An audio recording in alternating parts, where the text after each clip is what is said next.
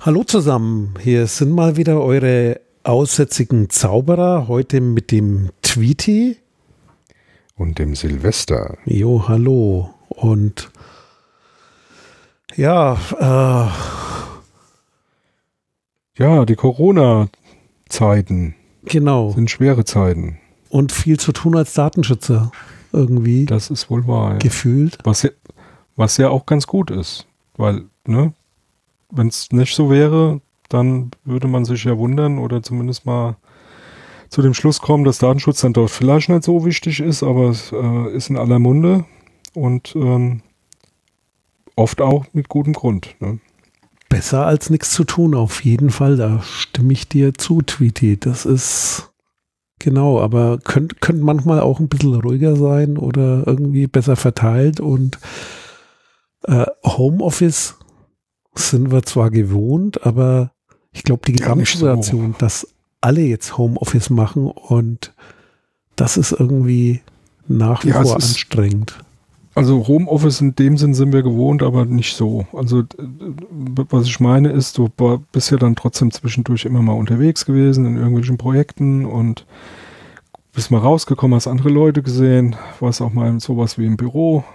Und mittlerweile muss ich ehrlich sagen, ich bin ja schon so ein bisschen, äh, wie soll ich sagen, nerdisch. Äh, ich hatte hier letztens einen Kollegen ähm, am Apparat, der dann nochmal sagte, nee, weißt du, mir geht's eigentlich ganz gut mit Corona, weil ich bin ja ganz gerne vor meinem Computermonitor und ich muss aus meinem Keller eigentlich gar nicht raus.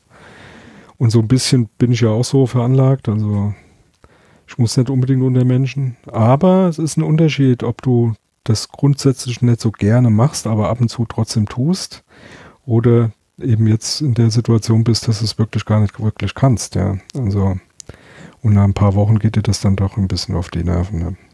Also mir geht's zumindest so. So Käfighaltung. Genau.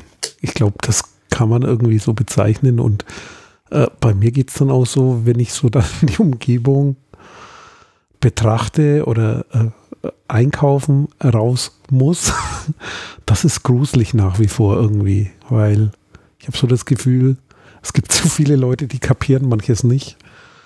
Und einkaufen macht keinen Spaß. Zumindest mir nicht mehr. Außer online. Ja, Das, ja. das, ja. Tja, ja. ja die, also die, diese, diese, diese am Rande Diskussion finde ich halt immer wieder bemerkenswert, mit welcher Unlogik oder Logik manche Leute manche Sachen so diskutieren. Aber so ist es halt. Da können wir, können wir jetzt zumindest so schnell nichts dran ändern, aber nichtsdestotrotz positiv. Äh, Datenschutz ist in aller Munde, wird ähm, hochgehalten, was ich äh, vielleicht mal ähm, zu einem positiven Punkt äh, äh, mal erwähnen möchte, ist äh, so die, die Art und Weise, wie jetzt an dieser Corona-App gebastelt wird. Ähm, Finde ich dann schon bemerkenswert, dass Deutschland sich dazu durchgerungen hat, das äh, doch sehr äh, rigoros öffentlich zu machen und ähm, Quellcodes offenzulegen, die ganzen, ganzen Arch Architektur, äh, Designdokumente und so weiter. Und auch äh, ziemlich viel Hintergrund ähm, über GitHub ähm, öffentlich zu machen und auch sehr offene ähm, öffentliche Diskussion zu führen, finde ich sehr bemerkenswert und ist, glaube ich, so wie ich das mitbekommen habe, so in Europa eher einmalig. Ne? Das haben alle anderen Länder so, die schon eine Corona-App haben oder jetzt gerade am entwickeln sind, so in der, in der Rigorosität nicht gemacht. Ja. Das muss man ja auch mal positiv sehen und das hat ja auch sehr gute positive Auswirkungen auf äh, sowas wie Datenschutz. Ne? Und dezentral finde ich da sowieso gut. Also das ist, war ja am Anfang, die Diskussion war schon, ja, Angst. Äh, ich, ich hatte auch gedacht, so wie die Franzosen, äh, so ein zentrales Konzept, weil du drehst halt irgendwelche Dinge nicht mehr zurück. Also Türen, die da aufgehen, die kriegt man nicht mehr zu. Selbst mit dem Gesetz nicht, weil was mal da ist, äh, ist einfach da. Und von daher freut es mich auch, den Weg, der mir gegangen ist. Und da ist aber, glaube ich, sowohl im Podcast als auch in der Presse genügend nachzulesen, dass wir jetzt da nicht auch noch eine Sondersendung Ja, ja, drüber machen. Äh, dann, dann vielleicht eher mit ein paar so anderen Themen und zwar, ja, was allgemein so Datenschutz und die Situation eventuell, ja, wie, wie man das zusammenkriegt, auf was man da achten kann. Da habe ich auch gesehen, da, da gibt's im, im Heise Verlag in der CT auch wieder nette Checklisten. Das hatten die letztes Jahr schon mal. Und die haben die quasi äh, wieder aktualisiert. Und natürlich auch auf die, ja, neue Situation angepasst. Das heißt nicht nur technologisch, sondern auch an das, was aktuell Leute bewegt, insbesondere so Dinge wie Homeoffice und so weiter angesprochen. Und ich finde die ganz praktisch, weil für jemanden, der nicht im Thema drin ist und sich auch nicht einarbeiten will und da auch kein quasi Studium draus machen will, steckt da eine Menge drin, dass man abarbeiten kann. Äh, kann man einfach so als gegeben nehmen, durchgehen. Ich gehe mal davon aus, ich habe jetzt noch nicht alles gesichtet. Das wird wieder so sehr einfach gehalten sein, wo man was findet und knipst. Ist natürlich immer ab und zu etwas schwierig, weil man gegebenenfalls Dinge abschaltet, die, die man dann wieder doch haben möchte. Aber so im Großen und Ganzen, glaube ich, kann man da nicht so viel verkehrt machen. Ja, ich denke, äh, was definitiv schon mal ein ganz guter Ansatz ist, ist einfach über so Checklisten äh, mal über die einzelnen Punkte drüber zu gehen und, und sich selber mal Gedanken drüber zu machen äh, habe ich da schon mal geguckt, wie ist es bei mir eingestellt, was bedeutet das, was steckt dahinter und so. Da ist schon genug äh, Hintergrundinfo auch mit bei. Ähm, und ich finde es einfach mal gut, weil es sind auch viele Punkte dran, an die denkt man, selbst jemand, der da ständig mit zu tun hat, denkt da nicht immer an alles. Ja? Und äh, von daher, so Checklisten machen schon auch mal Sinn. Aber wir können mal ganz kurz äh, äh grob gucken, äh, über was äh, haben sie denn alles so Checklisten gemacht? Also das geht mal los mit ähm, Betriebssystem, ne? also äh, gerade jetzt, äh, wo viel mehr mit dem Rechner auch zu Hause mal gemacht wird und so, weil man ja nicht rauskommt, mal äh, sich zum Beispiel Windows vorzunehmen, einfach mal zu gucken, was kann man da wie einstellen, was macht da Sinn, was macht da äh, den Datenschutz ein bisschen besser und ähm, ja, das ist so mal das Erste, was ich gesehen habe. Das ist ganz, ganz gut gemacht und sehr übergreifend halt auch betrachtet. Und das nächste ist dann schon mal super interessant, weil das, glaube ich, jetzt sehr, sehr viele Leute betrifft, nämlich äh, Checkliste Homeoffice. Ja. Jo, nur mal kurz zurück zu dem Windows. Was ich schön finde, ist, die haben, die haben so Tabellen drin. Das sind auch so Sachen, da steht dann drin quasi ausschalten als Hinweis oder den Standard einstellen, aber auch so ein Thema abwägen. Es ist eine Komfortfunktion, du hast was davon, aber überleg dir, äh, was brauchst, passiert dann mit deinen Daten und das finde ich ganz gut für die Leute, die dann doch, äh, zumindest bei ein paar Sachen sollte man ja nachdenken, also wo es klar ums Abschalten geht, das ist, ich glaube, das ist aber auch in Deutschland äh, verbreitet. Äh, hier die ganzen Werbekennungen und so weiter, das ist nichts Neues und Diagnosedaten so weit wie möglich abschalten. Und natürlich auch ein paar so Grundsatzdinge, also so in der Einleitung steht drin, hallo, hier liegt dir ein Benutzerkonto an. Also diese Grundlagen gelten ja nach wie vor. Äh, ein lokales Benutzerkonto und jetzt nicht hier als äh, Root oder als Administrator auf dem System arbeiten, denn das ist nach wie vor möglich und äh, ich glaube, ohne Passwort geht's auch mittlerweile bei Windows nicht mehr. Ich habe schon lange nicht mehr neu installiert, aber installiere Windows 10 ab und zu mal wieder neu drüber und habe jetzt auch ein Upgrade gemacht auf einem Windows 10 Rechner, den ich habe mal auf die neueste Version, muss man aber dann immer checken, diese Einstellung Datenschutz. Und was ich schön finde, das hat ja die DSGVO gebracht, äh, dass diese Datenschutzeinstellungen unter dem Begriff Datenschutz jetzt eigentlich in jedem System irgendwo zu finden sind. Also das mhm. ist mit einer der, würde ich sagen, breitesten Errungenschaften dieser DSGVO, dass da keiner mehr drumherum kommt und dass man überall auf den Begriff Datenschutz stößt und dort zumindest mal einen großen Teil von solchen Einstellungen findet. Ja, absolut. Jo, ähm, gehen wir mal zu diesem Homeoffice-Teil, oder? Ähm, also die, die äh, ich sage jetzt mal, grundsätzliche Thematik ist ähm, Homeoffice. Also ich, ich äh, will mal so anfangen. Also neben dem, was da jetzt bei Heise nochmal ähm, konkreter drin steht und ähm, äh, was dann letztendlich so hinten dran. Ähm, also was mir auffällt in dem in täglichen äh, Gesprächen auch mit Leuten, die dann jetzt äh, Homeoffice machen, dass das eben nochmal ein Unterschied zu dem ist, ähm, wie arbeite ich normalerweise im Büro? Da habe ich eine, eine geregelte Umgebung, da habe ich einen Schreibtisch, da habe ich mein, mein, mein das ganze Equipment, das Netzwerk, die äh, ganze Infrastruktur entsprechend ähm, für eine Büroarbeit ähm, vorbereitet und auch, äh, ich sage jetzt mal in der Regel wenig Ablenkung, ja, also im Sinne von das ist halt zum Arbeiten gedacht so. Und jetzt beim Homeoffice haben wir natürlich das, die, diese Problematik, das ist im privaten Umfeld, da bist du halt zu Hause. In der Regel hast, hat nicht jeder einen speziellen Raum, wo er sagt, das ist sowas wie mein Büro. Da mache ich auch nur die äh, Tätigkeiten, die ich äh, fürs, äh, fürs Office normalerweise mache, jetzt eben zu Hause.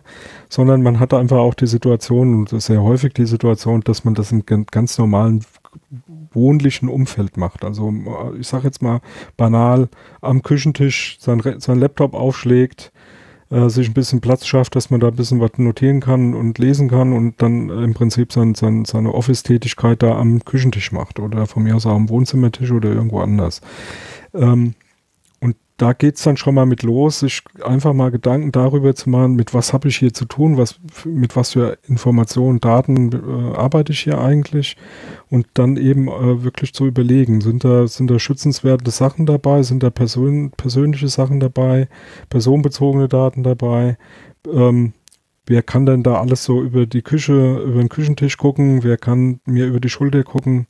Ich habe das jetzt letztens gehabt mit ähm, Telefonkonferenzen, äh, da hörst du dann auf einmal die ähm, Straße draußen oder die Vögel zwitschern oder äh, ne, da, wo, wo, du dann überlegst, okay, hat er jetzt entweder alle Fenster auf oder sitzt er draußen im Garten und ähm, wie ist denn so eine Video- oder Telefonkonferenz äh, zu bewerten, wo dann im Prinzip über den Garten, äh, über die Gartenhecke hinaus jeder praktisch mithören kann von der Nachbarschaft. Und das sind schon Sachen, die man sich vorher mal ein bisschen durch den Kopf gehen lassen muss. Ne?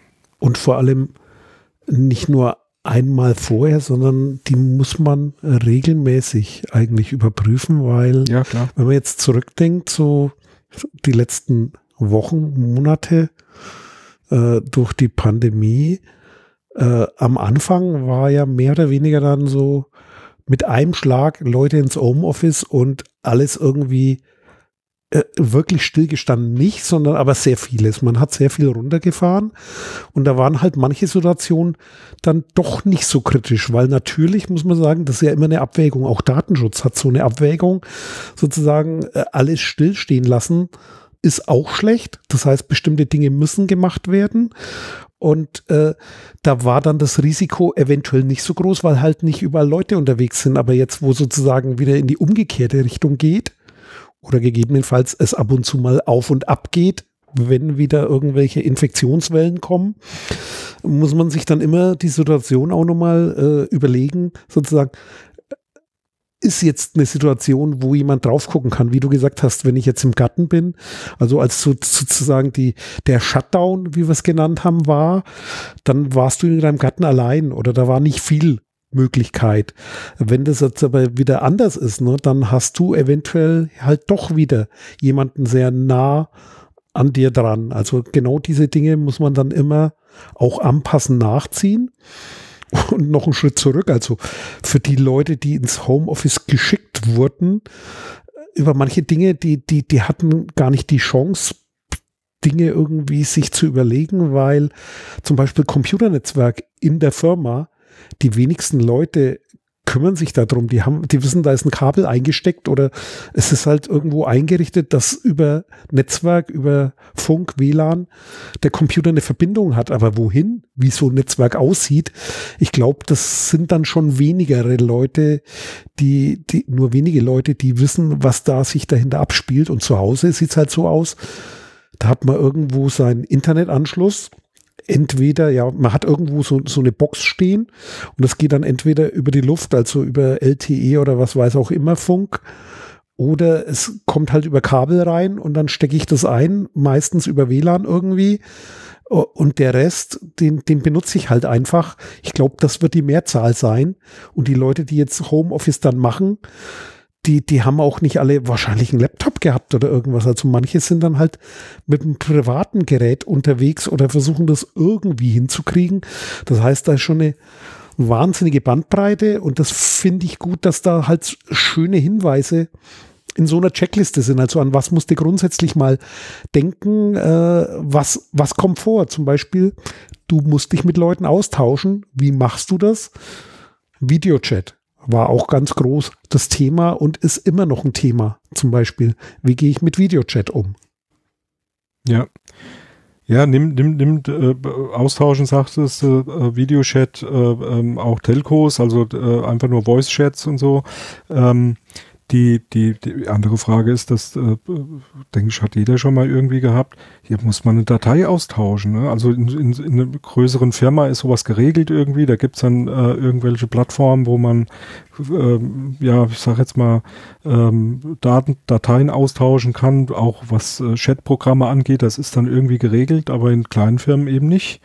Und dann geht's dann schon mal schnell. Ach du, du hast so eine Dropbox, dann leg das doch mal da und dann gib mir einen Link frei und dann wird dann ganz wild ähm, irgendwelches Zeug äh, ausgetauscht. Ich sage jetzt mal, bei weniger kritischen Sachen mag das alles noch irgendwie ähm, äh, okay sein, aber sobald es da in, äh, ich sage jetzt mal wirklich inhaltliche Geschichten geht, wo, wo Datenschutz berührt ist in irgendeiner Form, wird es schon, wird's schon schwierig, ne? Das auf jeden Fall und vor allem, man legt es halt dann irgendwo hin und was ist danach? Also zum Beispiel, äh, du benutzt einen privaten Rechner. Also ich hatte ja vorhin gesagt, nicht jeder hat einen Laptop und den er dann mitnehmen kann oder kann vom Schreibtisch das Zeug abbauen. Also ich gehe davon aus, dass mhm. viele dann auch privates Equipment eingesetzt haben. Also sich auch bewusst zu machen, da landen Dinge, wo speichere ich was hin? Wo lege ich es hin? Wie finde ich das hinterher? Und da ist so ein Praxistipp, also ich glaube, der hilft im Homeoffice grundsätzlich zu sagen, äh, auch psychologisch gesehen, man sollte doch irgendwie äh, Arbeit und Privat irgendwo ein bisschen trennen. Also ich rede jetzt nicht über die Leute, die von zu Hause aus sowas schon im Griff haben oder sowas seit Jahren praktizieren und viel gelernt haben, sondern die, die jetzt in die plötzliche Situation kommen, äh, sollte man immer im Kopf haben, irgendwie trennen. Fängt, fängt morgens an bei dem, sich vernünftig anziehen. Ich glaube, das ist auch nicht zu unterschätzen, sozusagen sagen, woran erkenne ich, dass mein Arbeitstag beginnt und wann mache ich eine Unterbrechung? Ich habe eine hohe Flexibilisierung und viele Möglichkeiten, aber ich glaube, auch da sind viele überfordert.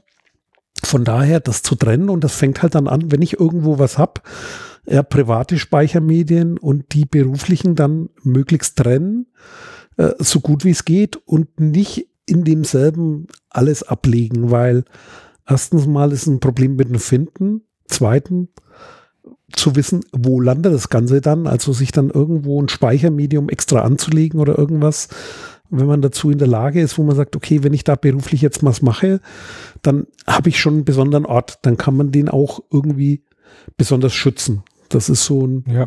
Beispiel mit, Oder wie gehe ich mit Daten um und wie tausche ich die aus? Also nicht, nicht, also nicht alles privat benutzen.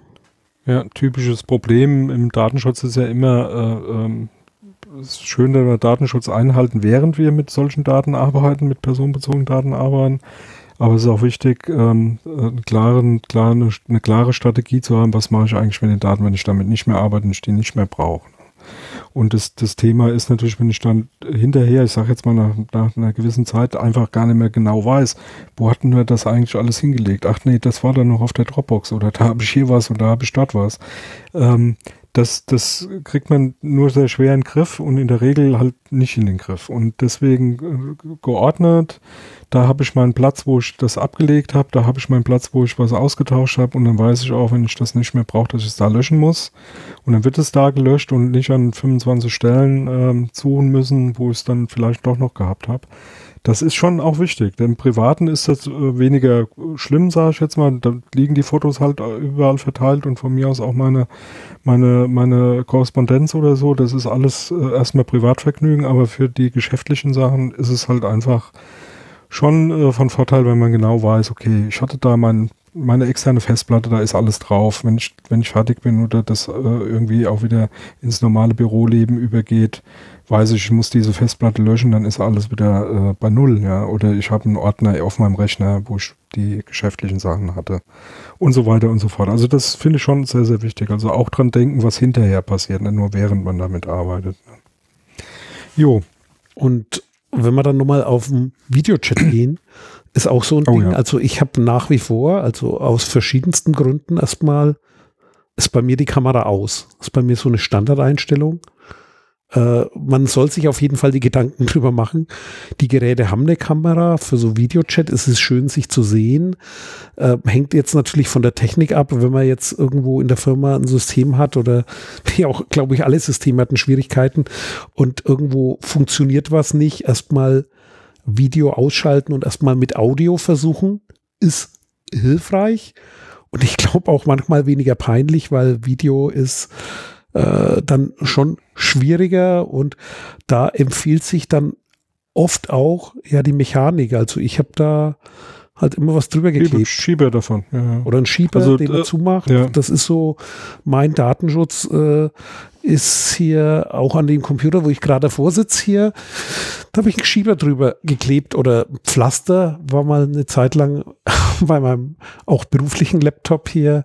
Dafür war ich bekannt, dass ich da ein Pflaster halt über die Kamera habe, mhm. weil so ein Pflaster hat einen Vorteil. Das hat so ein Pad, was normalerweise für die Wunde gedacht ist, aber das Pflaster geht dann wunderbar über die Kamera, weil die versaubt man sich dann nicht mit Kleber, die funktioniert immer noch. Ja. Also so Pflaster ist ja eine schöne Nicht Lösung schlecht, ja. dafür. Ja. Und ja, und bei Videochat, was kann man sonst noch falsch machen? Äh, ja, welche Technik wählt man? Ich gehe davon aus, dass die meisten das dann doch nicht selber ausgewählt haben, aber manche Sachen ja werden irgendwie spontan gemacht und da muss man halt auch wieder drin. Ich glaube, da kommt mir wieder auf das Thema zurück hier beruflich privat, weil Videochat kann man auch sinnvoll privat nutzen und halt überlegen, für was tue ich das dann. Ich gehöre jetzt nicht zu denen, die alles verteufeln. Äh, die, es gibt da gute, schlechte Lösungen. Also meist verbreitete war dann Zoom, weil es technisch sehr gut funktioniert. Hochkritisch für bestimmte Dinge, aber kommt halt immer darauf an, für was ich es mache. Wenn ich erstmal nur Kontakt zu Kollegen mache und mache so Kaffeeküche, um mich mal zu sehen, bestimmt nicht so kritisch. Wenn ich aber jetzt, sagen wir mal so, irgendwie in der Krankenkasse arbeite und die, die sozusagen Unterlagen da oder irgendwelche Fälle mit Leuten bespreche, ist Zoom wahrscheinlich nicht die richtige Wahl. Das heißt, abhängig von dem, was man tut, muss man sich da auch einen Kopf drüber machen und äh, bei Firmen, die das organisieren, hat man sich da hoffentlich einen Kopf drüber gemacht. Die haben ja dann auch Sicherheits- und Datenschutzleute und in so kleinen Bereichen sich halt also überlegen. Was, was da immer schwierig wird, ist so diese, also was, was ich so erlebe, ähm, ist dann eher so, ähm, dass du da auch in so, so Abhängigkeiten reinkommst. Ne? Also du hast ja zum Beispiel als, als Auftragnehmer irgendwie mit, mit, dein, mit, deinen, äh, mit deinen Auftraggebern zu tun, also mit den Leuten, die dich da irgendwie ähm, engagiert haben oder so, und die geben dann meistens was vor. Oder du hast mit anderen Leuten zu tun, die dann äh, gewohnt sind, X zu benutzen. Du benutzt aber eigentlich lieber Y und X findest nicht gut, aber die wollen jetzt unbedingt das X verwenden. Also ne, so diese Interoperabilität ist halt natürlich auch immer ein Riesenthema. Ja, da muss man, muss man natürlich auch hier und da mal äh, einen sauren Apfel beißen, vielleicht das eine oder andere nehmen, was einem nicht so gefällt oder was vielleicht auch Datenschutz, aus dem Datenschutz heraus vielleicht nicht ganz so super gut ist. Aber man kann es ja zumindest mal ähm, äh, ansprechen. Ja, also wir, ich habe das jetzt schon zwei, dreimal erlebt, dass äh, Zoom zum Beispiel verwendet wurde, auch im geschäftlichen Umfeld und auch mit äh, eher sensiblen Sachen, wo ähm, äh, im Prinzip da sich keiner wirklich Gedanken drüber gemacht hat. Und dadurch, dass es mal angesprochen wurde, tats tatsächlich so eine, so eine, so eine, so eine, äh, über, nochmal so drüber nachdenken losgegangen ist und man das auch intern nochmal diskutiert hat und dann sich auch nochmal eine Alternative gesucht hat. Ne? Also das, das lohnt sich da an der, an der Stelle schon. Im privaten Umfeld ist, äh, ist das in der Regel unproblematisch.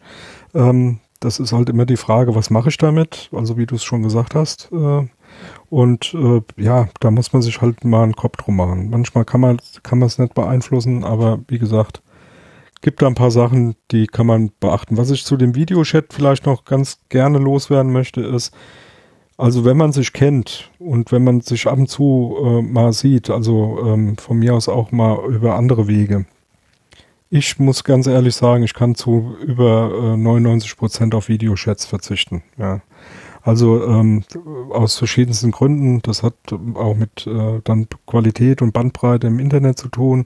Ähm, so Video mit mehr wie 15 Leuten, Videochats mit mehr wie 15 Leuten wird dann eher zur Qual, wenn man dann eher, äh, sag jetzt mal, in keinem sehr guten infrastrukturellen Umfeld wohnt. Ähm, und mal ganz ehrlich, ähm, man braucht es nicht. Also ich kenne jetzt keine Situation, auch längere Diskussionen, größere Diskussionen, die du nicht auch mit einem ganz normalen Voice-Chat nicht auch genauso gut hinkriegen kannst. Man kann ja oft, äh, wird das auch gemacht, man kann ja auch hingehen, Video am Anfang eingeschaltet lassen, dass man sich mal sieht, dass man wieder, ah, der Bart ist gewachsen, die Haare sind länger geworden. Ähm, und dann hat man sich mal gesehen, man begrüßt sich und dann schaltet man den Kram wieder ab und macht nur noch mit Voice weiter, dann ist das auch okay, weil ähm, Video macht auch äh, neben den technischen äh, Geschichten natürlich das Problem, dass man in der Regel mehr Informationen raus, rausgibt, wie nur über Telefonat oder Voice-Chatten, äh, ähm, weil man eben Hintergründe sieht, weil man sieht, dass da jemand durch äh, die Wohnung läuft, weil man äh, Dinge mit, ja, mitbekommen kann, die man ähm, selbst gar nicht so sieht. Ja. Also ich hatte das jetzt letztens mal, dass dann einer feststellte, dass ich eine Fledermaus oben an der Decke hängen habe, die ja, die hängt da, das ist so eine so eine kleine Stofffledermaus, die habe ich ja schon ewig kennen, das, da habe ich gar nicht mehr dran gedacht. Aber das sehen Leute. Also die hat mich dann direkt darauf angesprochen und mir war das gar nicht mehr bewusst. Und so sieht man natürlich auch ganz andere Sachen. Ja. Also ja, und deswegen habe ich auch, also ich habe, glaube ich, einmal jetzt in den letzten drei Monaten die Kamera eingeschaltet. Ja. Mal so für einen Termin. Und ich meine, das hatte auch praktische Nebeneffekte, weil Friseur war ja auch geschlossen. Das heißt, ich, ich ich habe da zu einer ganz pragmatischen Lösung gegriffen. Ich habe mir den, den, heißt das Langhaarschneider oder Kurzhaarschneider oder Bartschneider, ich habe mir das Ding genommen und einfach die Haare runtergeschnitten, weil ich gesagt habe, das dauert jetzt sowieso so lang, da wachsen die wieder. Ja. so, ja. Mich hat aber auch keiner gesehen. Ich musste am Anfang auch nicht raus. Und äh, ja, wäre vielleicht mal lustig gewesen, aber wie gesagt, bei Video, ja, kann man durchaus äh, quasi dann ausschalten. Und wer mal äh, eine gutes Hilfsmittel sucht, da hat das ULD was. ULD, das unabhängige Landeszentrum für Datenschutz in Schleswig-Holstein. Die haben da ein schönes Dokument äh, gemacht und zwar plötzlich Videokonferenzen und nun Fragezeichen. Also da steht eigentlich alles drin, wenn man das mal strukturiert abarbeiten will, sozusagen, was ist wichtig, auch aufgeteilt in, es gibt ja immer einen, der es organisiert und die Leute, die teilnehmen. Also wie sollte man da miteinander umgehen und so weiter. Und äh, wie kriegt man das in den Griff? Und ist knackig auch auf sieben Seiten beschrieben. Wir werden es dann verlinken. Ja. Ja, da gibt es ganz gute Tipps, das stimmt. Ähm, das nächste Thema ist in dem Heise-Artikel, ich glaube, jetzt kommt, ja, also das nächste größere Thema ist, glaube ich, dieses Android-Thema. Äh, Finde ich auch super interessant, weil äh, gut, Android habe ich jetzt nicht so im Einsatz. Ähm, von daher äh, bin ich dann da auch ein bisschen überrascht, was es da mittlerweile alles schon für Einstellungsmöglichkeiten gibt.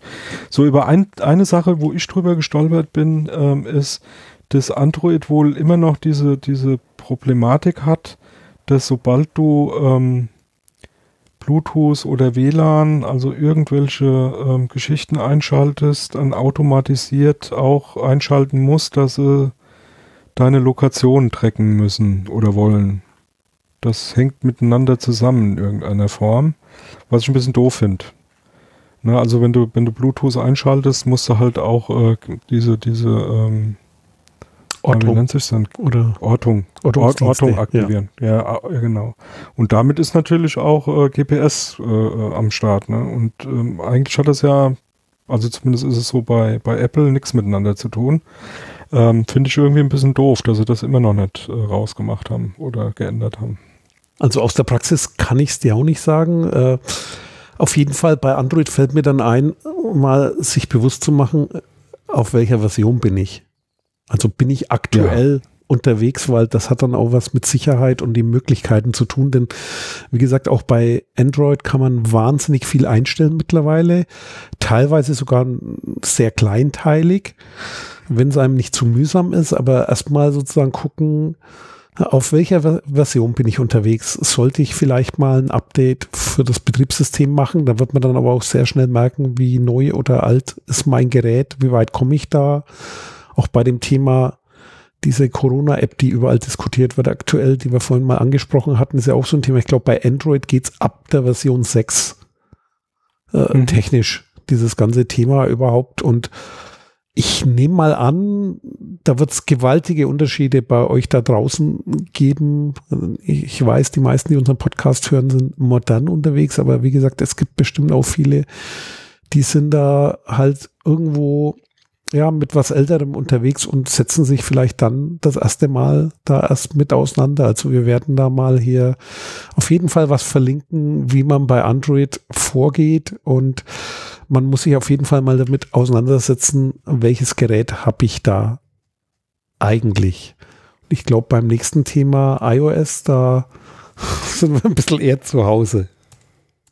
Ja, wobei das grundsätzlich natürlich in, in die ähnliche äh, Richtung geht. Ne? Also ähm, auch da äh, kann man ja eine gewisse Zeit zumindest mit älterem äh, ähm, Zeug so unterwegs sein, aber iOS ist halt so ein bisschen in, in die Richtung angelegt, da einen auch so zu drängen, abzudaten und so. Äh, ja, aber grundsätzlich macht es da natürlich auch mal Sinn, äh, über alle Einstellungen mal drüber äh, zu gehen. Eine Sache, die ähm, hier auch erwähnt wird, die ist auch bei Android mit bei, nämlich diese ganze Geschichte Backups. Ne? Also ähm, alles, was irgendwie in die Cloud geht, alles, was lokal gehalten wird, ähm, das, da macht es wirklich Sinn, ähm, mal zu gucken, wie ist denn das bei der ein oder anderen Anwendung tatsächlich.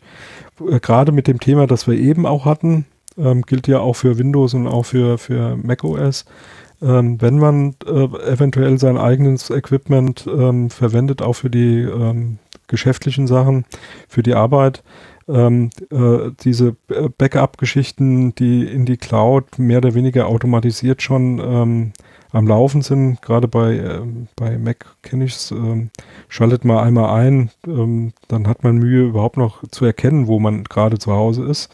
Also ist das lokal gespeichert oder läuft das jetzt gerade irgendwie nur in der Cloud? Da muss man sich auch echt Gedanken drüber machen. Ne? Also gerade wenn man ähm, eben nicht mehr nur privat unterwegs ist, sondern eben auch im Homeoffice unterwegs ist, ähm, weil das eben nicht mehr ganz so offensichtlich ist. Also man weiß manchmal gar nicht mehr so ganz genau, ist das jetzt Cloud, äh, ist das tatsächlich lokal und wie hängt das Ganze zusammen. Also es wird hier gerade auch bei diesem iOS-Thema und bei dem Android-Thema auch nochmal ähm, aufgeführt hier von Heise. Ja. Hast du bei deinem iPhone das Cloud-Backup an?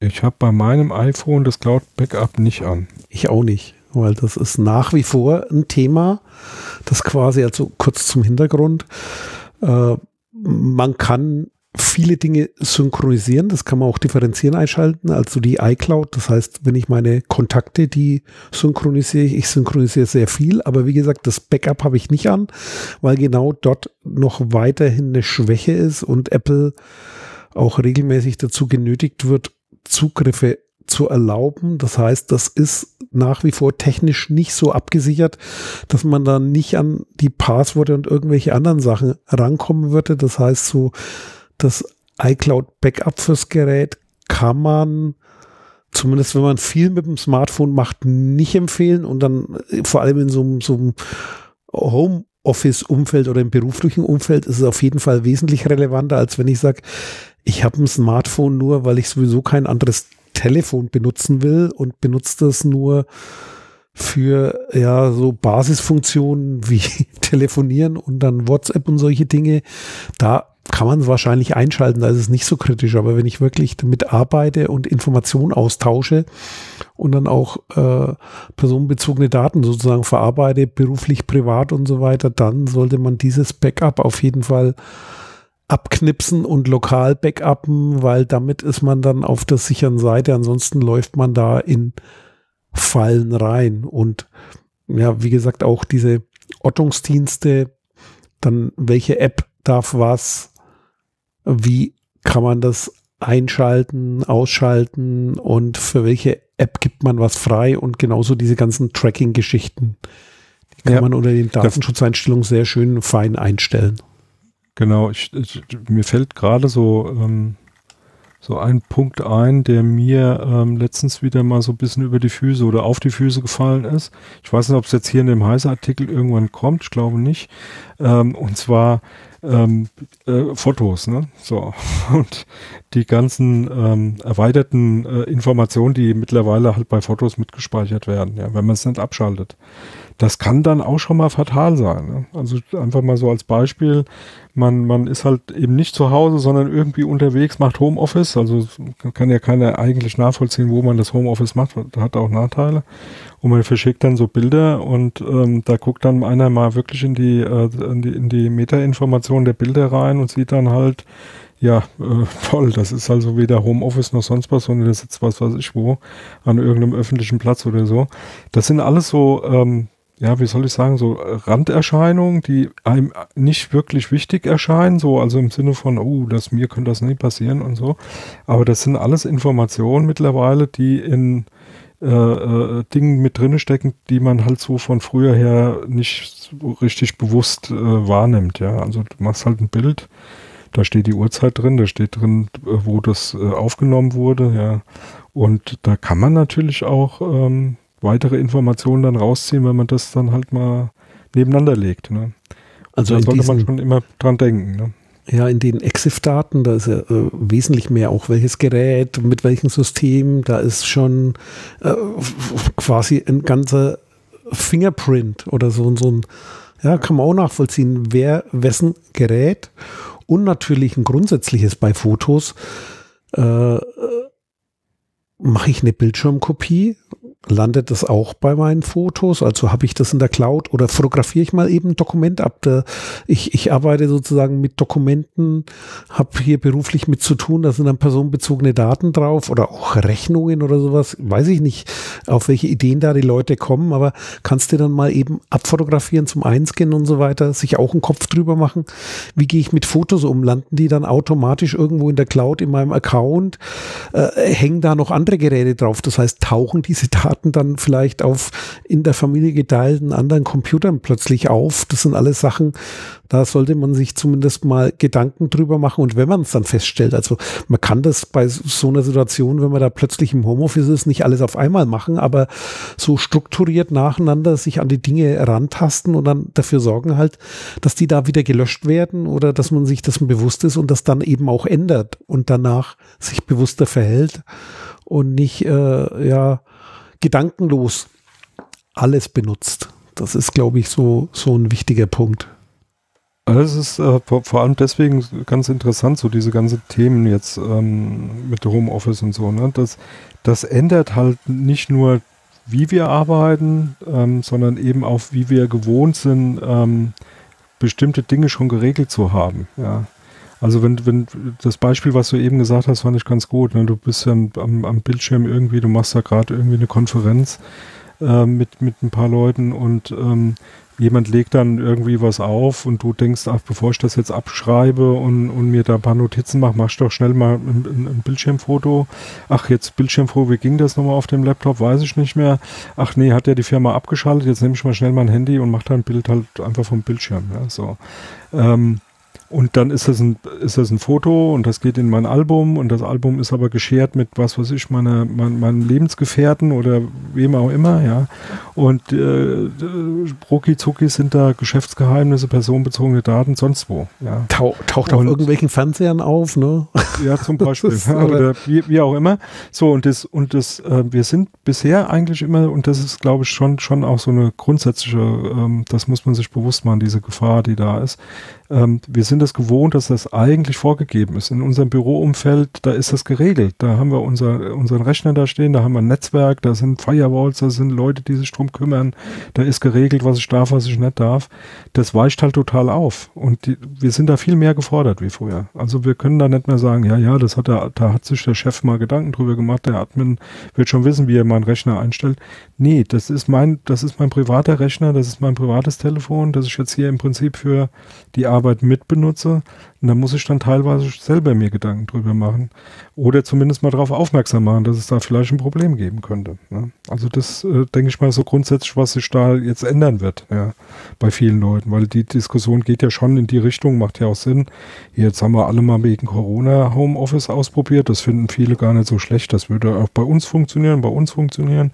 Und auf einmal wollen das viel, viel mehr Leute machen. Das wird ja diskutiert jetzt, das Recht auf Homeoffice. Äh, durchzusetzen. Ne? Ja, und vor allem dann Regeln zu schaffen und wie gesagt, immer dieses im Hinterkopf zu trennen, dann sozusagen, was ist privat, was ist beruflich und wo ziehe ich da die Grenze? Und das ist auf jeden Fall wert, drüber nachzudenken. Und das ist auch so ein Thema, äh, auch für sich selber hilft es, da nachzudenken. Also das ist, wenn wir jetzt wieder aufs Arbeiten da einschwenken, wenn man sich das nicht klar macht, verliert man auch jegliches Zeitgefühl und irgendwie, äh, wie viel arbeite ich und diese ganzen Sachen hängen damit zusammen. Also ich glaube, das wird auch jetzt überall empfohlen, wenn man so guckt, was so, wird sich ja an vielen Stellen mit auseinandergesetzt. In den Medien wird viel diskutiert, also so eine Trennung, äh, was ist Arbeit, was ist sozusagen Privatleben. Ich glaube, die macht schon Sinn, die an irgendeiner Stelle zu, zu ziehen, weil ansonsten tut man sich selber keinen Gefallen und äh, quasi kommt da auch selber dann ja irgendwie in Schwierigkeiten. Äh, Homeoffice muss man auch erst lernen und ist ein Prozess und sozusagen das äh, selbstständige Arbeiten ist dann ganz anders und das nicht direkt austauschen, das zeitverzögerte, das hat alles Vorteile für beide Seiten, aber halt auch ähm, immer im Kopf behalten sozusagen, äh, wie gehe ich dann mit um? Du hattest das vorhin mit dem Küchentisch und so, also was mache ich dann? Auch wie, wie passe ich auf Technik, auf Equipment auf, weil mhm. ich will ja dann auch noch was essen. Was ist, wenn ich dann meinen Kaffee da reinkippe? Das heißt, also all die Dinge, wer haftet dafür? Da gibt es ganz viele Dinge, die noch zu beachten sind, wenn man sagt, man will das auf Dauer einrichten und vor allem dann auch der Gesundheitsschutz. Also auf der Couch sitzen, mag zwar bequem sein, wird man aber dann schon irgendwann merken, dass das gesundheitliche Einrichtungen ne? bringt, genauso wie der Küchentisch, ne? Ja, klar. Ähm, was haben wir als nächstes? Also wir haben äh, Chat iOS, weiter. Ne? Chat, genau, Chat. Ja, das, klar. Äh, also Chatten ist ja heutzutage, ähm, ich bin jetzt nicht unbedingt jemand, der das viel macht, aber auch ab und zu. Aber das ist ja äh, gang und gäbe und logischerweise äh, auch da gut mal drüber zu gucken, was sind da für Möglichkeiten, was einzustellen, auf was muss man achten, macht definitiv Sinn. Ähm, genau. Ja, und vor allem welche Chat-Software, ne? Das ist also auch wieder, also da ist wieder das Thema drin, fremdbesteuert und so weiter. Also da ist WhatsApp ganz vorne dran, wobei ich sagen muss, die meisten, die Diskussion wird ja schon vor Jahren geführt, die haben zumindest eine Sicherheitsebene, dass man sagt, hier mit Verschlüsselung und so weiter, da dürfte nicht mehr viel ohne Verschlüsselung unterwegs sein, aber auch wieder beim Trennung beruflich-privat, so Gruppen bilden und einrichten und vor allem hingucken, wenn man das mit dem Smartphone macht. Äh, genau hingucken, wem schicke ich was. Also das ist immer nach wie vor so ein Thema äh, unter Kontrolle zu haben, so einen falschen Verteiler äh, in, im Firmennetz mit E-Mail zu erwischen ist schon peinlich, aber ist dann noch in irgendwie einem bestimmten Bereich, aber so sozusagen dann das beruflich-private da irgendwie äh, nicht zu wissen, an wen ich was schicke oder mich dann mal verklicken, sind dann auch noch ganz andere Dinge, die da passieren können. Und vor allem, wenn ich dann mit Sicherheit arbeite, also wenn man jetzt guckt, Streamer und so weiter, Signal, was gibt's noch, WhatsApp, Wire, Telegram, oder iMessage auf dem iPhone, das sozusagen, wie schütze ich das Ganze? Woher kann ich feststellen, dass ich da überhaupt äh, sicher unterwegs bin? Ist mein Gegenüber, mein Gegenüber, ich glaube, das ist auch mittlerweile, nicht ich glaube, ich weiß es, haben auch äh, die Kriminellen oder so Social Engineer, also Leute, die irgendwie an Geheimnisse rankommen wollen, gerade Hochkonjunktur und dieser Trick, äh, der, der dieser Manager-Trick mit den E-Mails, wo hier irgendwie, du musst mal schnell eine Bestellung und so weiter auslösen, ist natürlich in der Homeoffice-Situation noch wesentlich brisanter, weil da sozusagen dann auch noch im Umfeld einiges fehlt und da klickt man mal schnell wohin. Und dafür gibt es quasi so eine Checkliste Chat auf, was achtet man dann und wo findet man was, in welchem Chat, welche Einstellungen sind gut und wichtig. Genau, nächstes Thema. Browser. Browser. Schönes Thema. Schönes Thema deswegen, weil es gibt ja so viele Browser, wie es äh, verschiedene Rechner gibt. ja, oder es gibt nur Chrome. oder nicht Chromium. Oder es gibt das ja, ist jetzt eine nee, Sache, leider. wie betrachtest du das? Ja, ja, naja, wir haben ja, wir haben ja, ähm, gibt ja jetzt mittlerweile ähm, einige große Hersteller, die mal eigenständig waren, die jetzt auch darauf sp springen, sogar in ihrer Rechtschreibprüfung habe ich mir, ähm, habe ich gelesen irgendwo. Also unter Windows ähm, wird jetzt auch nur noch die Chromium. Haben sie sich irgendwie drauf. Ja, ja, ich habe meinen genau. umgestellt die, jetzt und habe jetzt auch den Edge jetzt gerade am Umstellen. Der wird dieses Monat umgestellt. Also ja, Microsoft geht weg von der Eigenentwicklung hin auf die auf Chromium im Hintergrund. Das ist das, was bei Google Chrome auch läuft. Also faktisch genau. gibt es da nicht viel, was da eben sozusagen. Da gibt es noch Mozilla. Mozilla, das war's dann. Und Chromium. Ein paar ne? kleine. Weil ja, ja, und noch ein paar, Apple paar kleine. Ist ja auch halt, auf der, ist ja auch schon fast Chromium, oder? Das weiß ich nicht, das kann ich ja ganz sind doch verwandt. Das ist doch dieses, äh, mir fällt es jetzt nicht ein, aber äh, viel Technologieunterschiede gibt es da nicht mehr. Ja, ja, wie hieß denn das? Äh, Web, Web, Web irgendwie. Ähm. Ja, genau, mir fällt es gerade nicht ein, irgendwas mit Web, ja. Aber. Ja, mir fällt es auch gerade nicht ein. Spontaner aber, ähm, Alzheimer. Ist ja, genau. Ähm, naja, gut, aber nichtsdestotrotz, äh, in, in vielen kleinen Punkten unterscheidet sich dann doch wiederum. Ich habe jetzt zum Beispiel einen Rechner laufen, der ständig mir sagt, ähm, da läuft ein äh, Debian äh, Linux drauf, wo auch ein Chromium läuft. Ähm, und das Ding sagt mir ständig, er wüsste gerne mal, dass ich das mal aktualisiere, weil das, was ich habe, ist nicht das Aktuelle. Und es geht nicht. also selbst da äh, überwirft sich dann halt auch, ja. Also ähm, ähm, gibt also auch verschiedenste ähm, Versionen dann von Google, die dann auch miteinander nicht mehr so wirklich sauber ähm, sich updaten lassen. Nichtsdestotrotz, ähm, ja.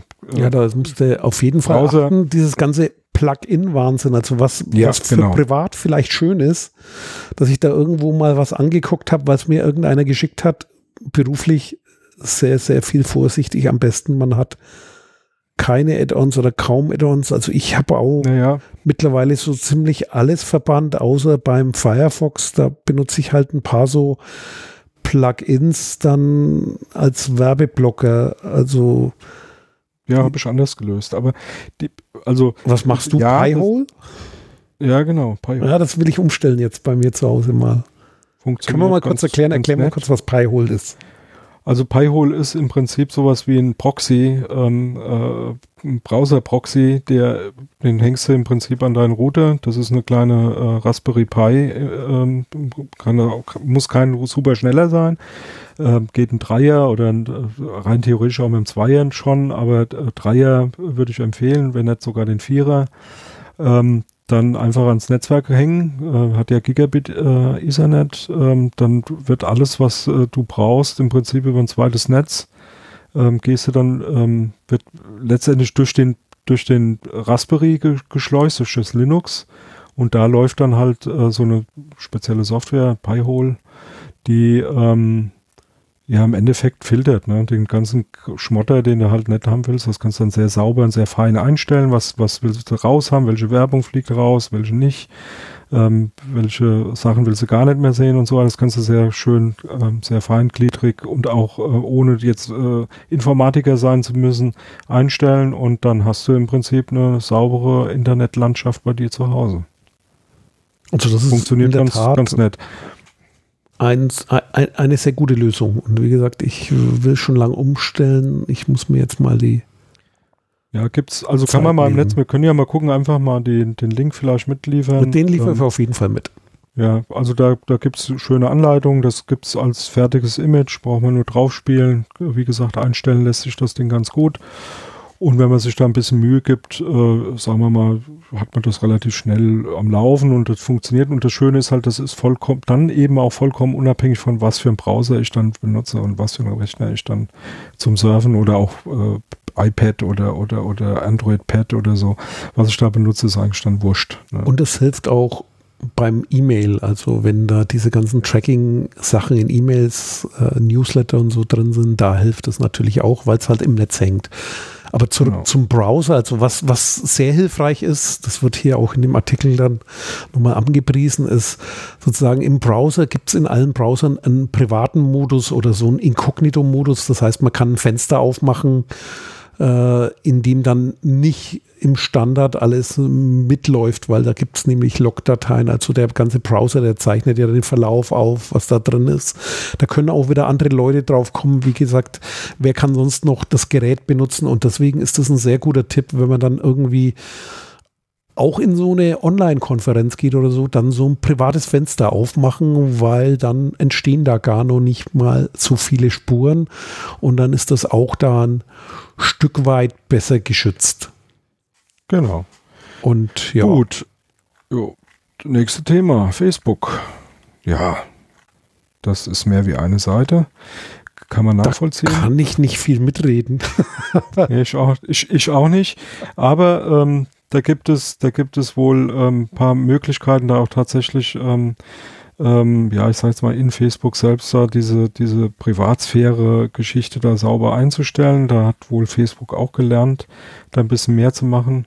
Ähm, ja, durchgehend. Jeder, der Facebook nutzt, sollte sich diese Checkliste mal angucken und sollte da einfach mal schauen, was ihm äh, da weiterhelfen kann. Das nächste Thema. Google. Checkliste Google. Google ist natürlich ein schönes Thema. Google kann ich also mehr mitreden, ja. Benutze ich auch ja, im Gegensatz auch. zu Facebook. Ja. Genau. Also äh, Google als, als äh, holistisches äh, Instrument der ähm, Ich bewege mich im Internet äh, Thema. Also jetzt geht es nicht um den Google Browser und nicht um äh, Google weiß ich nicht, sondern eben dieses alles, was so über ein Google-Konto miteinander verknüpft werden kann. Ja, und da ist ja Google ähm, sehr breit unterwegs. Und ich muss ehrlich sagen, ich bin zwar jemand, der da noch sehr, sehr drauf guckt und auch nicht unbedingt wirklich alles benutzt, aber schon seit ewigen Zeiten äh, Google-Konto hat. Und ähm, das ein oder andere Feature, das sich daraus ergibt, dass alles über Google, ich sag jetzt mal, verknüpft und verbunden und auch äh, miteinander äh, zu tun hat, äh, hier und da zu schätzen gelernt hat. Ja, also ich muss ehrlich sagen, das ein oder andere finde ich gar nicht mal so schlecht von der Bequemlichkeit her, aber, und da ist diese Checkliste hier wirklich ganz gut, man muss sich das ähm, einfach mal durchgehen und auch nochmal in sich gehen, brauche ich das wirklich so, was ist der Nutzen, was steht dagegen, ja, was, was äh, ähm, gebe ich preis dadurch, dass ich da vielleicht die ein oder andere Bequemlichkeit habe. Ähm, und von daher äh, absolut gute, gute Sache da, dieses, äh, die Checkliste jetzt hier für Google, ja, absolut. Genau, und vor allem dann überlegen, mit welchem Konto bin ich dann unterwegs, habe ich ein berufliches und ein privates und so weiter. Knüpft auch nochmal an Android an, was wir vorhin hatten, denn äh, die meisten werden wahrscheinlich ihr Android mit Google verknüpft haben und dann hat man am Smartphone sozusagen nochmal eine andere Dimension und das sollte man alles systematisch sozusagen checken. Wie gesagt, bis hin dann Suchmaschine. Also das ist so, wenn du ein Google-Konto hast und dann äh, DuckDuckGo oder Startpage oder irgendwas anderes als Suchmaschine nimmst, bringt dann auch nicht so viel, als wenn man es aus Datenschutzsicht sieht.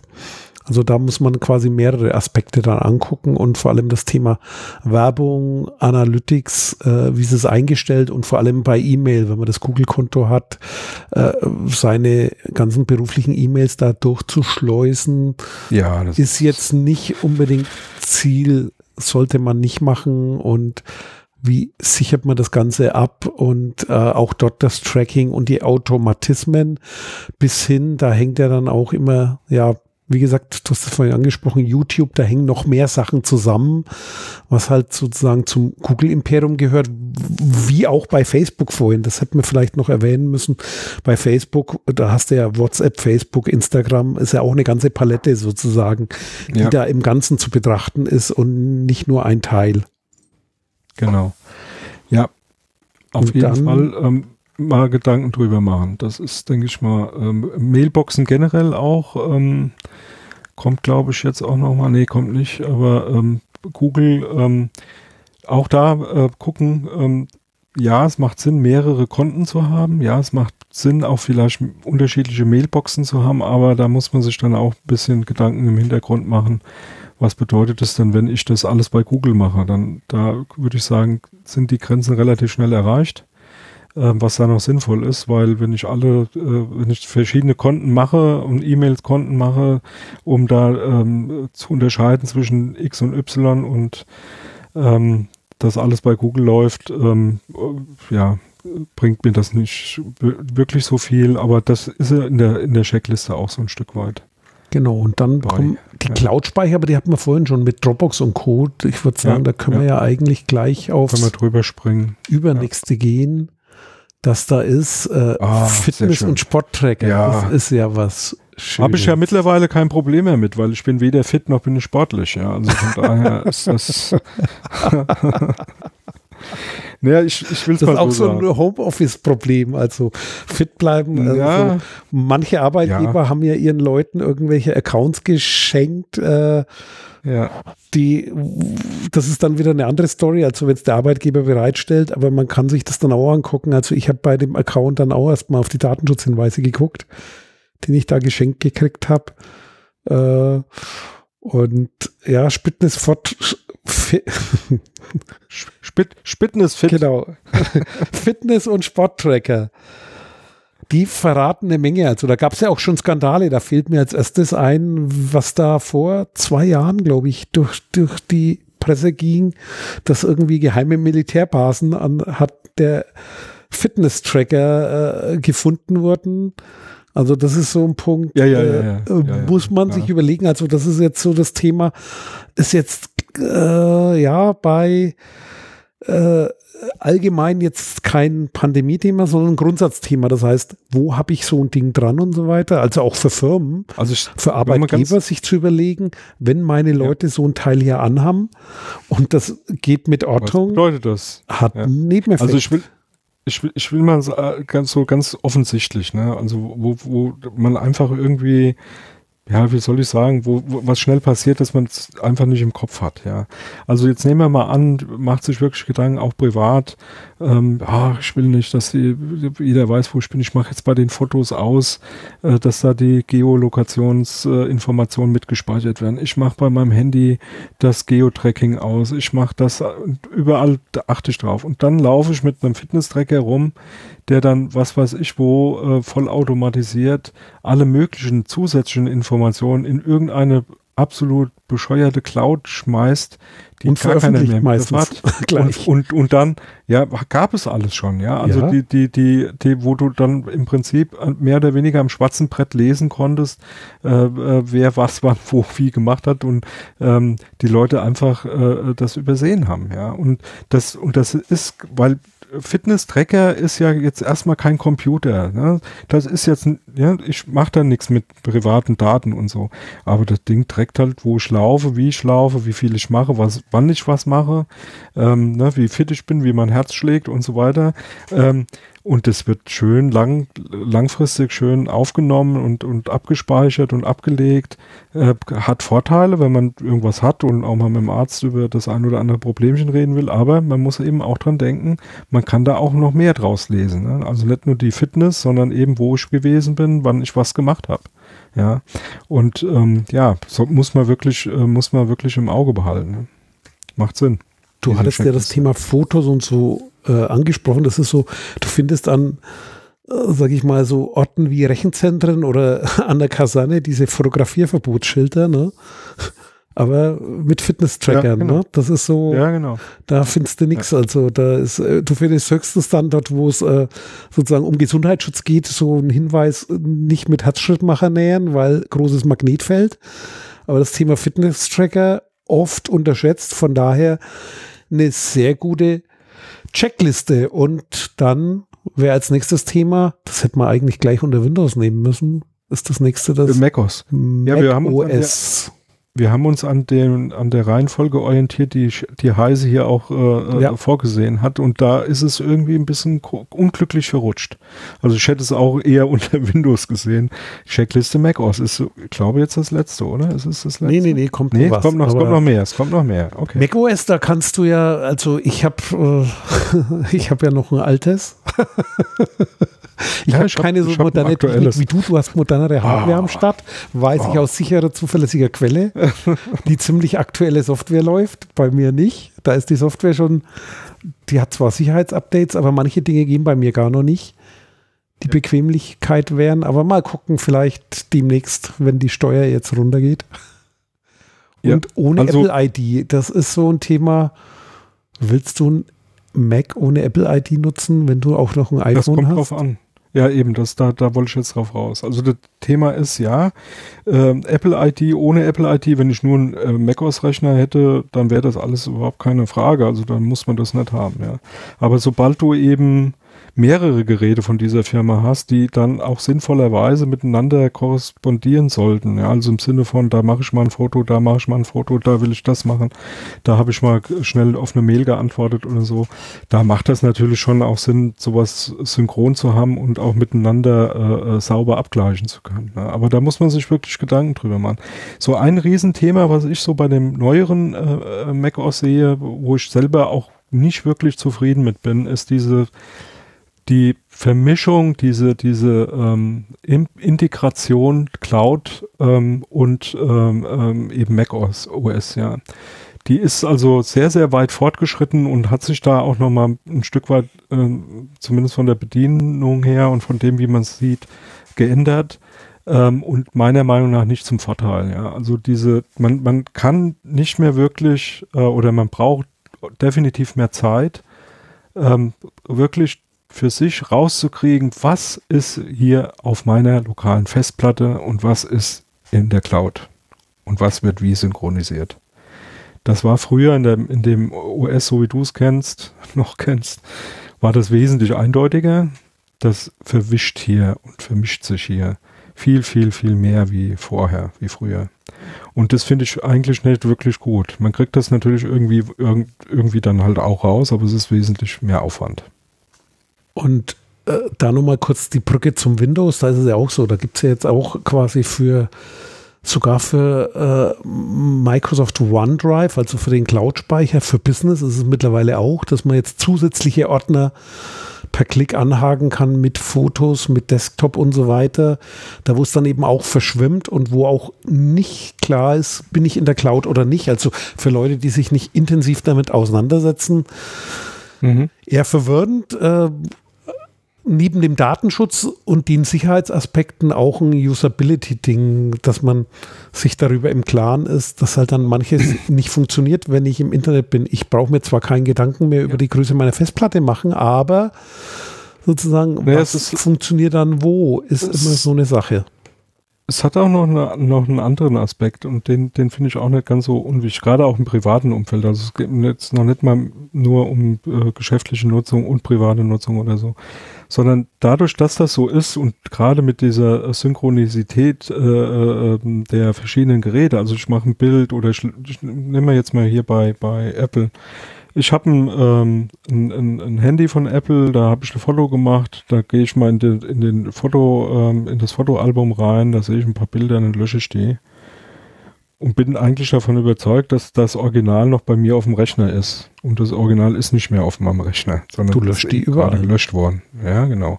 Und das ist nicht mehr ganz so eindeutig wie früher. Also das konntest du früher viel sauberer zuordnen. Das geht meiner Meinung nach, jetzt ist zumindest mein persönlicher Eindruck, nicht mehr ganz so schön. Äh, da muss man sich wirklich Gedanken drüber machen. Aber da geht auch ein Stück weit diese, diese ähm, Checkliste drauf ein. Ähm, ist definitiv äh, bei Windows genauso. Ähm, das kenne ich halt weniger, aber da, da wird diese Integration ja auch weiter vorangetrieben. Das ist so der, der Preis, den man für diese Cloud und Internet überall ähm, Philosophie da halt letztendlich auch so ein Stück weit zu bezahlen hat. Ne? Das ist dann auch ein Thema, wie du gerade gesagt hast, einmal, äh, es ist dann weg, aber halt nicht ganz. Dann gibt es noch einen Papierkorb, dann gibt es einen in der Cloud. Das ja. heißt, du verlierst oder nur wenige haben Überblick, was verschwindet, wo, wann. Also, wie du gerade sagst, also, mit einem Foto äh, oder sei es ein peinliches Foto oder wieder aus dem Thema Homeoffice, ich habe das private Gerät genommen. Äh, wer weiß dann noch, wo er was wie wann löscht? Und so ein Thema wie für Windows gibt es einen ganzen Sack voll mit irgendwelchen Tools, wie du Daten sicher löscht und so weiter. Funktioniert äh, in einer klassischen Umgebung, auf einer klassischen Festplatte noch, dann kommt das Thema, also wenn man sich wirklich als Firma da Gedanken machen muss, da wird's komplex, weil bei SSD anders und dann noch Cloud-Speicher und so weiter. Also löschen, hochkomplexes Thema, auch im Hintergrund der DSGVO bei der Verarbeitung personenbezogener Daten. Eine ganz andere Baustelle, aber ich glaube, da sprengen wir dann die Checkliste, die äh, da nicht mehr weiterhelfen würde. Also das wäre dann ein ganz anderes Thema. Aber in der Checkliste kommt noch ein Thema, das finde ich auch sehr spannend. Das ist Smart Home. Smart Home. Smart das Home. ist äh, auch nicht äh, von, äh, also auch ein interessantes, schönes Thema. Also zum einen ähm, ein guter, guter Freund von mir, ähm, auch Löt-affin äh, wie ich, äh, bastelt äh, sehr viel, der ist da total begeistert. Äh, was ihn nicht begeistert, das ist genau das Thema, was wir hier dann letztendlich auch, ähm, ja, was den Datenschutz und was eben die Checkliste angeht, ansprechen müssen, ist, ähm, ja, mit Smart Home, genauso wie eben bei den Fitness-Trackern, geht eben auch einher, dass sehr viele Daten, die vielleicht im ersten äh, Schritt äh, einem nicht so offensichtlich personenbezogen vorkommen, doch personenbezogen sind und ähm, irgendwo landen. Also viele von diesen Smart Home Gerätschaften oder man kann fast sagen, fast alles von diesen Smart Home Gerätschaften funktionieren nicht lokal, sondern funktionieren nur über sowas wie Cloud. Ja. Und das ist natürlich problematisch. Da haben wir jetzt schon ein paar Fälle auch gehabt. Ich denke, da ist genug in der Presse gewesen, so mit irgendwelches Zeug, so was ähm, sonst wo aufgetaucht ist an, an Informationen und eben auch umgekehrt. Das ist ja auch ein Problem. Ähm, Dinge, die auf einmal nicht mehr funktionieren, weil ein Cloud-Anbieter nicht mehr existiert. Ne? das heißt, auch schon ja, Sachen, ne? du gibst viel Geld aus und dann kannst das Ding nach drei Jahren nicht mehr benutzen, weil dein Anbieter sich vergaloppiert hat oder gekauft wurde oder irgendwas ändert und du dir wieder was Neues kaufen musst. Also Smart Home ist allein ein Riesenthema, aber wie gesagt, hier gibt es eine Checklist, die mal so ein paar Basics macht, wobei eins vorweg, ich glaube, das haben wir oft genug erzählt, die besten Smart Home Geräte sind die, die ohne Cloud funktionieren. Man kriegt es auch ohne Cloud hin, muss man vielleicht ein bisschen mehr suchen, wenn man Bastler ist, dann sowieso kann man viel basteln. Aber das ist so wichtig und äh, vor allem, man will auch nicht überall Mikrofone haben und man will dann irgendwie schon die Hoheit haben, wobei Smart Home ist halt so in, in so vielen drin. Ist, such du mal einen Lautsprecher, den du irgendwo übers ja. Netz ansprichst, der nicht automatisch dann irgendwie tausend andere Sachen hast. Wir hatten vorhin das Google-Konto, also und dann gibt es noch das äh, Alexa ist Amazon, glaube ich. Ne? Ich, ich habe Siri ich ist Apple, Hey Google ist das andere.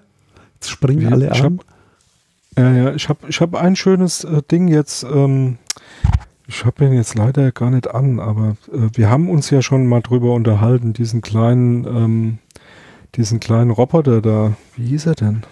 Den Enki. Ich habe den Enki, genau, den Enki, Enki, ähm, na, wo ist er denn? Ich suche jetzt gerade irgendwie. Hast du das jetzt durchgezogen, ich wo da dieses Open Source Projekt war, ja, wo die, also wie gesagt, auch dran. Zum, zum Resümieren, Enki, kleiner Spielzeugroboter, ja. zum Programmieren, schönes Ding, aber halt auch Firma pleite gegangen. Dann hast du hier ja, teuren ja, Schrott stehen, aber da gab es jetzt eine Open Source genau. Initiative oder Crowdfunding, ja. um das Ding leben zu lassen. Hat, hatten wir ja auch schon mal drüber berichtet. Also das, und zwar Enki ist die Firma gewesen und der kleine Roboter, den ich jetzt meine, der heißt Vector. Genau, und Enki das Vector. ist der, der ist ein bisschen, ähm, bisschen besser wie diese e, etwas günstigere Variante, die es am Anfang gab. Das war ja eher so ein bisschen als Spielzeug gedacht. Das Ding hier ist, im Prinzip sieht er genauso aus. Er kann halt ein bisschen mehr und, der, und das ist halt von einem äh, kleinen Firma in Kanada gekauft worden. Die Rechte und die Quellcodes und alles da dran.